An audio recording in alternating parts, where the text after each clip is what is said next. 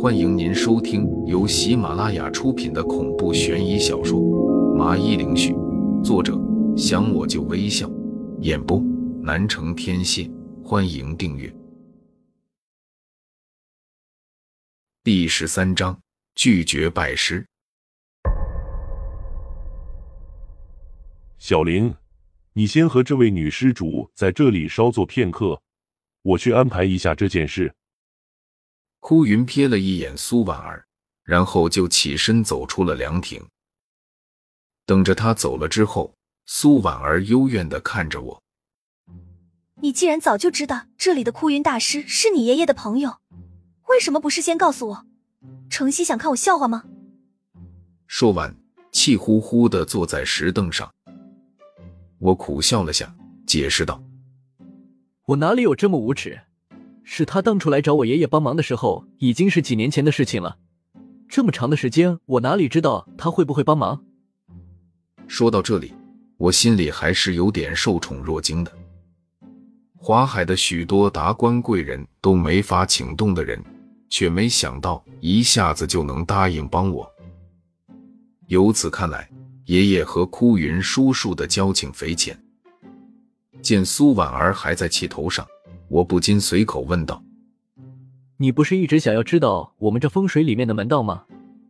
想不想我教你？”之所以会这么打算，主要是因为苏泥上的话提醒了我：既然没法让苏婉儿置身事外，那干脆教她一些保命的东西。闻言，苏婉儿眼里浮现出一抹异动。试探的问道：“你真的愿意教我？”我点了点头。他显得很兴奋，眼里闪烁着激动的光芒，一副发现新大陆的样子。你先别高兴的太早，我可得和你说几个注意事项。不过在这之前，你得先行一下拜师礼，跪下来给我敬杯茶。我打断了他的思绪，然后指了指石桌上的茶水。听到这话，苏婉儿脸上表情渐渐的凝固起来，眸子里充斥着一抹怀疑，悠悠道：“这个该不会是你故意的吧？你就想让我给你跪下来，满足你男人的虚荣心？”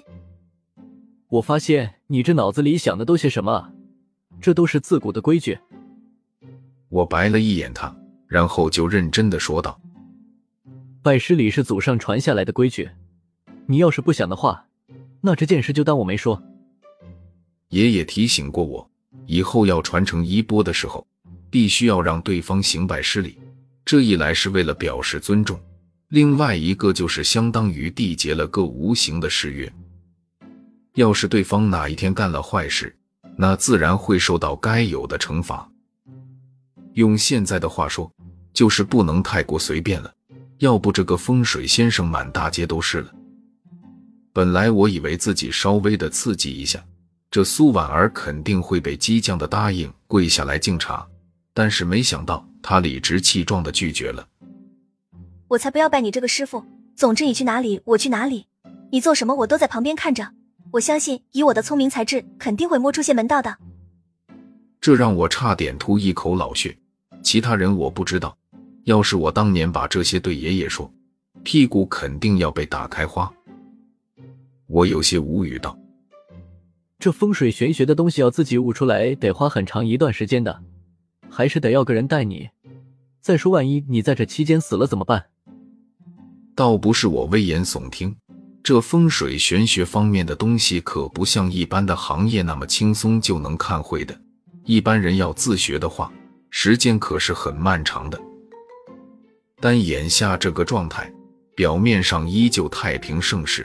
实际上已然是暗流涌动，说死人就会死人的。那你会看着我死吗？苏婉儿严肃的问道。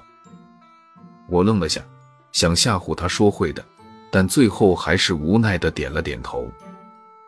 开玩笑归开玩笑，但让我看着苏婉儿死这样的事情，的确是做不到的。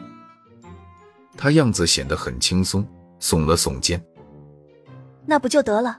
要是我真的会死，那么你也必须陪我一起死。闻言，我眼角抽搐了下这是什么神仙逻辑？